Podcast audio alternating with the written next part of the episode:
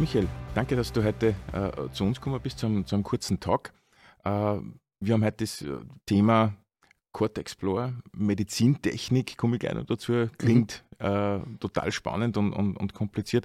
Äh, erste Frage von mir immer, ich darf da anbieten, Red Bull, ein Fritz Cola oder ein Mineralwasser. Du hast dich schon im, im Vorfeld Kaffee. für, für einen Kaffee entschieden. Danke. Äh, Michael, Cortex Explorer, Medizintechnik, äh, was, was macht sie genau?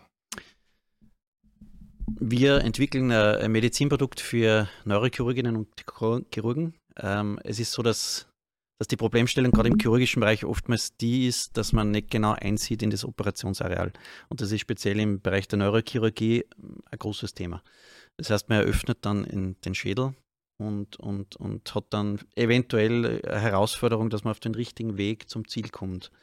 Und unser Navigationssystem, wie der Name schon andeutet, dient jetzt dazu, dass, dass sich eben die Chirurgin und der Chirurg jetzt orientieren können. Also dass man wirklich den geplanten Weg, so wie beim Navi im Auto, den geplanten Weg einhält. Das heißt, man kriegt eine Rückmeldung, ist man jetzt äh, im richtigen Winkel, in der richtigen Tiefe unterwegs, sodass man jetzt zum Beispiel zum Tumor kommt.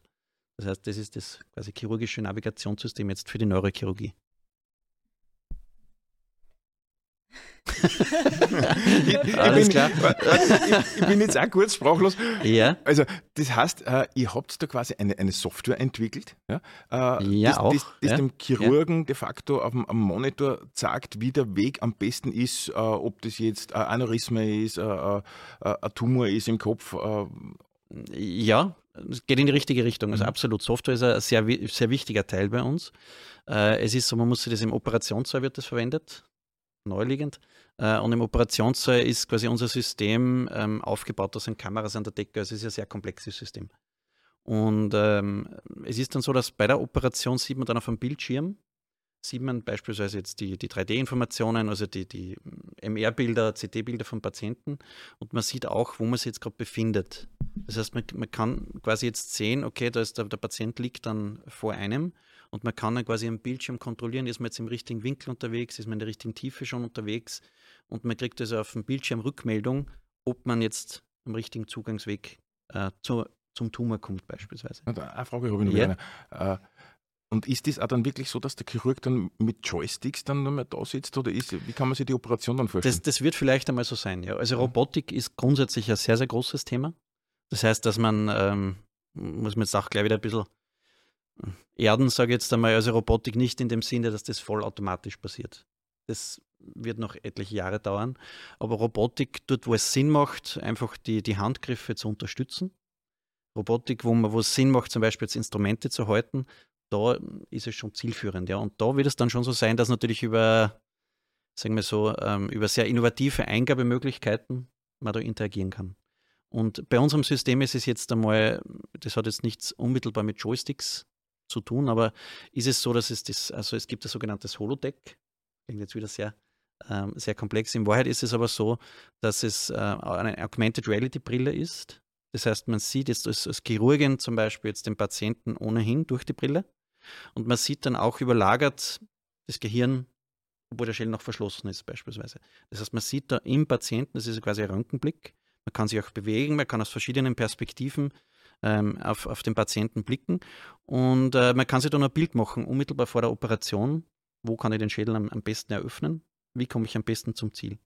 Und das ist eigentlich jetzt bei uns sagen wir, der innovative Aspekt, dass man mit dieser Brille, die man sich aufsetzen kann, ist es äh, ja wirklich ähm, wie ein Röntgenblick. Es ist natürlich keine Röntgenstrahlung, aber es ist quasi ein Röntgenblick, weil man die inneren Strukturen sieht. Richtig, richtig cool, würde ich sagen. Ja, es ist, es ist sehr cool. Man muss es einmal äh, erlebt haben, im, im, wahrsten Sinne des Wortes, aber es ist äh, zumindest jetzt das Feedback, von, äh, das wir bis jetzt erhalten haben, ist, äh, ist schon mal sehr, sehr, sehr positiv. Ja.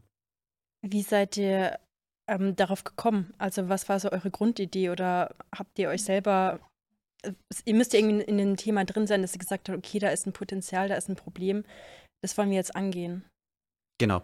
Es ist so, dass mein, mein Kollege, der äh, Stefan Schafflofer, der hat mit mir studiert. Wir haben Medizintechnik gemeinsam studiert damals.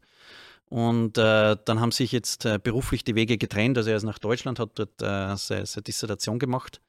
Ähm, ich habe es in Salzburg gemacht und wir haben uns dann ähm, nach einigen Jahren, wo er im neurowissenschaftlichen Bereich tätig war, ähm, haben uns dann wieder getroffen und er hat mich immer angesprochen. Er hat eben gehört, dass ich im Medizintechnikbereich unterwegs bin und hat mich gefragt, ob wir das vielleicht äh, zur Zulassung bringen möchten, dieses Produkt. Das heißt, äh, die Idee ist von ihm gekommen. Er hat die Problemstellung äh, hautnah miterlebt in, im neurowissenschaftlichen Bereich, äh, nämlich dass es sehr schwierig ist, ganz präzise Lokalisationen im Gehirn zu adressieren und hat das System entwickelt. Ja, das klingt jetzt, das ist jetzt sehr stark abgekürzt. Also das Ganze war ein Prozess über sicherlich fünf, sechs Jahre, ähm, bis es dann gereift war, auch was die Businessmodelle betrifft. Das, ja. das, wäre so meine nächste Frage gewesen, genau. weil es gibt ja Businessmodelle, äh, nehme it äh, in der Software oder meinetwegen, wo ich einen, einen kleinen Prototypen einmal er, erstelle und dann ja. mir eine Finanzierung hole und dann, dann mache ich das Serie draus. Also ganz so einfach klingt ja das da nicht. Also das heißt, ich, ich kann da jetzt nicht irgendwas zusammenschrauben äh, und dann in das nächste Krankenhaus gehen und sagen, Leute, ich habe da jetzt Vollkommen äh, ja. äh, eine super Idee, ja. Äh, das mit, mit Kopfchirurgie in Verbindung steht. Genau. Ähm, das, ist, das ist vollkommen korrekt und das ist ja für uns eine der größten Herausforderungen, sage ich mal, also dieses Zulassungsthema. Äh, weil es natürlich naheliegend ist, dass man jetzt nicht einfach so, gerade im neurochirurgischen Bereich, aber generell Medizinprodukte, ähm, dass man die jetzt nicht einfach verkaufen kann, ohne irgendein Zulassungsverfahren. Das ist gut so, klar. Ähm, aber das macht das Ganze natürlich sehr herausfordernd und speziell, also man muss jetzt dazu sagen, wir haben, wir haben jetzt auch die höchste Risikoklasse, wenn wir natürlich am Gehirn operieren. Und speziell für diese Risikoklasse ist das Zulassungsverfahren sicherlich mit zwei bis drei Jahren zu beziffern. Und das ist für uns schon eine große Herausforderung. Ähm, man muss jetzt auch noch dazu sagen, dass wir erst so circa nach eineinhalb, zwei Jahren zum Patienten im Rahmen einer klinischen Studie durften. Das heißt, vorher ist auch, und du hast vorher die Investitionen angesprochen, vorher ist es für Investoren äh, sehr schwierig, das einzuschätzen. Also man braucht jetzt einmal diese, diese ein, zwei Jahre, die man vorfinanzieren muss, äh, die man entwickelt, wo ich eigentlich jetzt noch kein Marktfeedback in dem Sinn habe. Außer vielleicht natürlich, ich kann theoretisch abfragen, ich kann das präsentieren und kann Rückfragen einholen. Aber richtig jetzt praktisches Feedback habe ich zu einem Zeitpunkt noch nicht. Das heißt, man muss ja die Investoren überzeugen, die dann äh, durchaus eine größere Summe dann in die Hand nehmen müssen, von einem Produkt, das sehr komplex ist, sehr innovativ ist und wo jetzt unter Umständen gar kein Marktfeedback da ist. Also das, sind, das war für uns sicherlich eine gute Challenge. Ja. Und, und Investoren habt ihr dann bekommen? Haben wir gefunden, ja. Also jetzt muss ich dazu sagen, dass wir, wir haben ganz am Anfang haben wir einen, Josef Kramer ähm, dazu bekommen als, als Investor. Der hat uns ganz initial unterstützt. Ähm, der hat das Radiologieinstitut am Schillerpark und, und war eben so angetan von der Idee und hat eben da initial quasi unterstützt. Dann haben wir sehr, sehr stark natürlich von FFG, Basisprogramm, AWS, war für uns extrem wichtig auch, ähm, das Programm ähm, zu erhalten. Und ja, aktuell ist es tatsächlich so, dass wir jetzt noch keine zusätzlichen Investoren haben, aber wir haben natürlich jetzt laufend, laufend Gespräche, äh, weil wir jetzt immer schon klinische Studie haben, wir haben schon Feedback vom Markt, also es ist jetzt schon, man hat schon bessere Argumente, sage jetzt mhm. einmal stichhaltigere. Und ist es jetzt schon so, dass euer Produkt auch wirklich bei OPs im Einsatz ist? Genau, ja, das ist jetzt so, dass äh, das kann ich mit großer Freude ja wirklich sagen, weil es, es war tatsächlich ein sehr, sehr langer Weg. Man muss sich das vorstellen. Ähm, auch das ist ja gut so, dass man zuerst, äh, wenn ich eine Studie mache, dann muss ich zuerst zur Ethikkommission, die das beurteilt. Dann gibt es wahrscheinlich Rückfragen. Ähm, dann muss ich beim Medizinprodukt auch zur Behörde, das heißt zum Gesundheitsministerium, dann muss ich dort einreichen. Gibt es wieder Rückmeldungen. Also das ist ein längerer Prozess. Ich muss sehr, sehr viele technische Tests vorab machen. Und dann ist, äh, sage ich mal, darum hat es bei uns circa eineinhalb, zwei Jahre gedauert, dass wir überhaupt die Studie beginnen durften. Und wir haben jetzt aktuell, kann ich sagen, dass wir jetzt zwei Patienten operiert haben am Neuromed Campus beim Professor Gruber.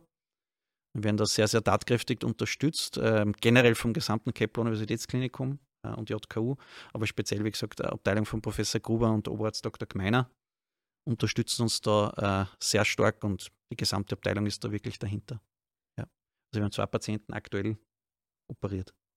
Aber steht man da jetzt nicht als, als, äh, als Entwickler von, äh, von so einer Lösung oder als Gründer von so einem Unternehmen, steht man da nicht dahinter, nägelkauend und, und, und schwitzend?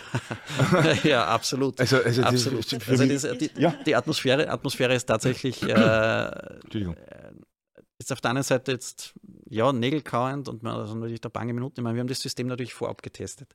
Aber jetzt muss man dazu sagen, und ich habe es vorher schon geschildert, der Operationssaal, da gibt es die Anästhesie, dann gibt es Pflegepersonal, also da gibt es schon ein Setting, das man jetzt nicht in dem ganzen Umfang vorher schon testen hat können. Also da gibt es immer Überraschungen. Ja, es gibt einen Sterilbereich, es kommen sterile Instrumente und man hat sich das natürlich alles gut überlegt. Ähm, aber es hat wirklich sehr gut funktioniert und es ist, weil du es angesprochen hast, emotional ist das äh, durchaus eine Achterbahnfahrt. Also es ist für mich, war das, sagen wir jetzt, dieser erste Patient, den wir da gehabt haben, war es für mich sicherlich jetzt vom emotionalen her an beruflicher Sicht ähm, einer der schönsten Erlebnisse, weil es dann funktioniert hat. Also das System war sehr robust. Und natürlich, man arbeitet da zwei Jahre hin, eineinhalb, zwei Jahre. Ähm, es kann was passieren. Es ist eine sehr sensible Indikation, klar. Äh, und dann hat das Gott sei Dank funktioniert. Das Feedback war gut und das ist dann schon ein sehr, sehr schöner Tag, der auch für viele Aufwendungen entschädigt, ja, die es auch gibt. Willst du nicht rechtlich was fragen, oder? Ähm, ja, quasi, wie, wie man da reinkommen kann. Also, weil mhm. nur weil man jetzt eine Software programmiert, mhm. ähm, in der Medizin heißt ja nicht, dass sie da noch Anwendung finden darf. Man muss ja selber wahrscheinlich genau. eine Qualifikation vorweisen. Korrekt. Ähm, Korrekt. Ja. Ähm, also es gibt gewisse Anforderungen generell an, an, das Produkt und an das Personal, das das Produkt entwickelt. Und, und an, an, das Unternehmen, das das Produkt dann letztendlich in Verkehr bringt.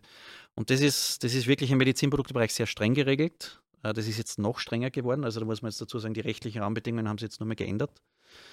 Ähm, und es ist tatsächlich so, dass, ähm, dass bei uns jeder, der beginnt, egal in welcher Position, hat ein gewisses Trainingsprogramm.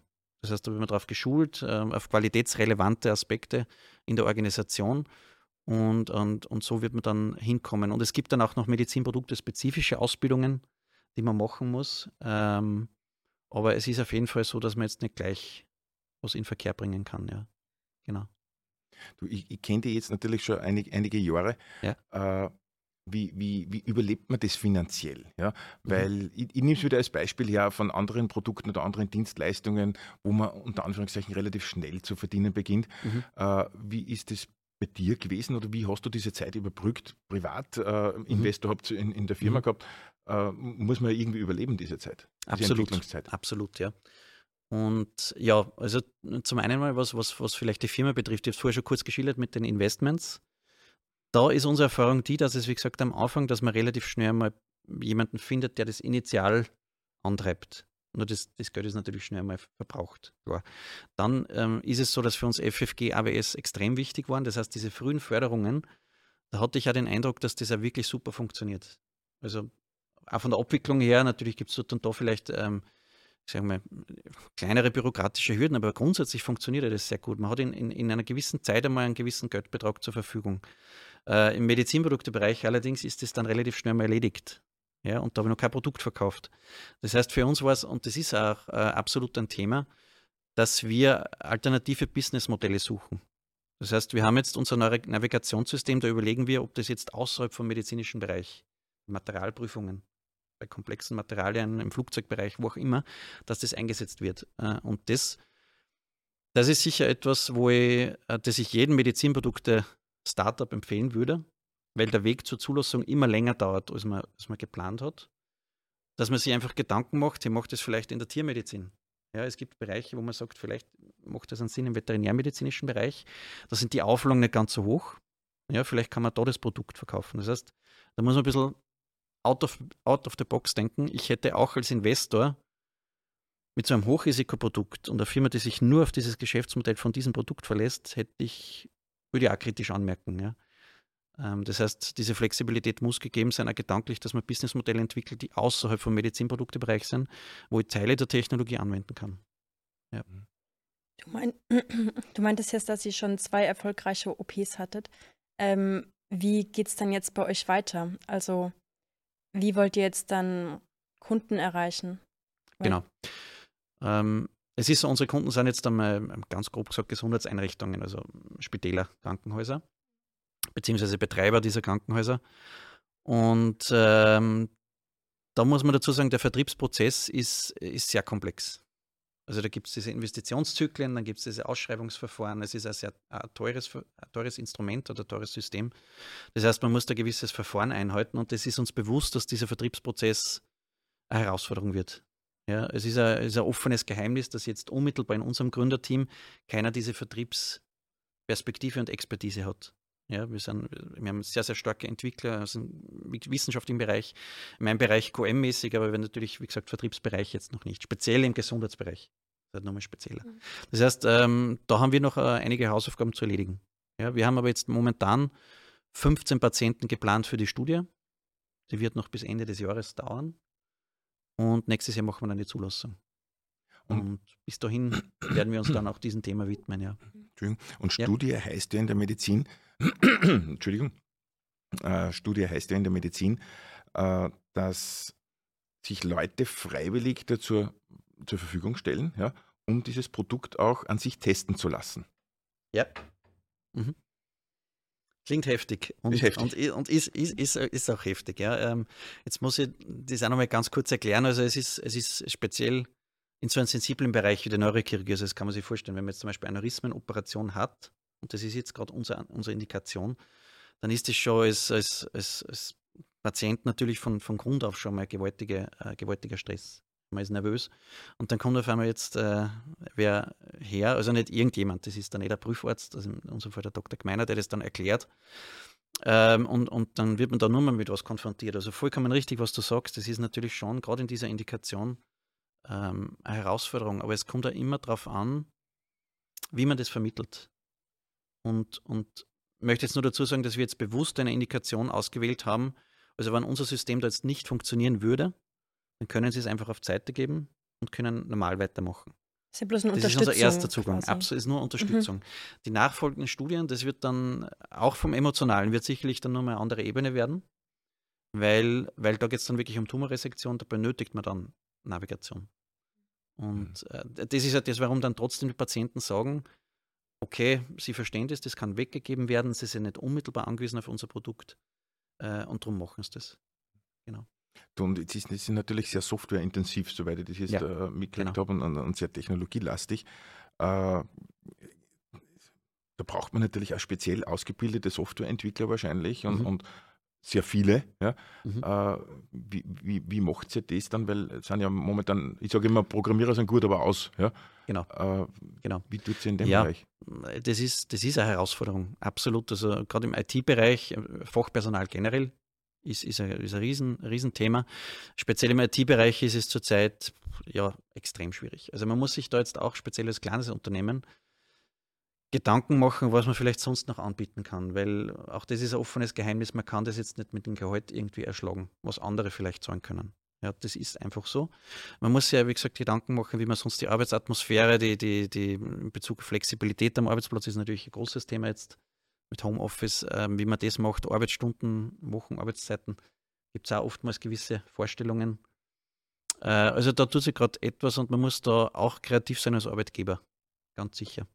Ähm, muss man dazu sagen, dass wir jetzt ein Produkt haben, das, glaube ich, per se schon faszinierend ist. Also ähm, das ist ein bisschen unser Bonus, dass wir jetzt äh, natürlich ein komplexes Produkt, aber wir sind im medizinischen Bereich und, und das, das merken wir auch bei den Gesprächen, dass das äh, ja, dass das einfach eine Faszination ausübt. Das ist sozusagen unser Bonus. Also man ist nicht anonym irgendwo an, und arbeitet an einem Produkt mit, was jetzt im Consumer-Bereich, ohne dass ich es jetzt pauschal abwerten möchte. Äh, aber es ist so, dass man da emotional, glaube ich, ganz anders drinnen ist. Mhm. Und das spricht viele an. Mhm. Ja. Und, und äh, wie viele Leute seid ihr jetzt momentan? Wir sind zu fünft. Zu fünft. Ja. ja. Und ich, ich kenne dich aus deiner Zeit der, der, des Consultings, das war die mhm. RB Consulting mhm. äh, damals. Hast du jetzt auch noch die? Habe ich jetzt auch ja. noch, ja, mache ich ähm, auch noch nebenbei Beratungsprojekte und ja, läuft auch gut. Krisensichere Markt ist Medizintechnik, das muss man sagen. Mhm. Haben wir jetzt schon einige Male gesehen. Und wen, wen mhm. beratst du da? Äh, Krankenhäuser auch oder Ärzte oder, oder Privatpersonen? Mm, Unternehmen. Unternehmen aus dem Medizintechnikbereich, ähm, teilweise auch Ärzte, die eine Idee haben, ja, ähm, wo man, sagen wir, initial in einem Erstgespräch einmal grob darstellt, wie kann man so eine Studie machen, was, was kommt da auf einen zu, ähm, ja, in dem Bereich. Aber ansonsten typischerweise Klein- und Mittelunternehmen im Medizinproduktemarkt. Mhm. Und ja. das Headquarter von, von euch, also äh, Standort ist, ist Linz noch. Linz, ja. Ist Linz Industriezelle, ja. Mhm. Mhm. Verena, dann hoffen wir, dass wir nie Kunden sind. Ja, absolut, absolut. Ja. Äh, Michael, danke, dass du heute vorbei äh, geschaut hast. Und, und, Zeit ist natürlich knapp bei dir, das ist mir vollkommen klar. Wir wünschen dir toi, toi, toi und alles Gute. Dankeschön. Äh, dass die künftige Entwicklung genauso weitergeht wie jetzt und, und dass da auch wirklich nichts passiert und äh, halten wir wirklich alle Daumen. und äh, danke nochmal fürs, fürs Kommen heute. Danke euch auch. Und ihr könnt gerne mal vorbeischauen. Also, wie gesagt, gerade das mit der Mixed Reality Brille Mhm. ist, ist glaube ich, was, was man sich schon mal anschauen kann. Mhm. Das ist ganz cool. Super. Machen wir, machen wir auf jeden Fall. Danke. Dankeschön.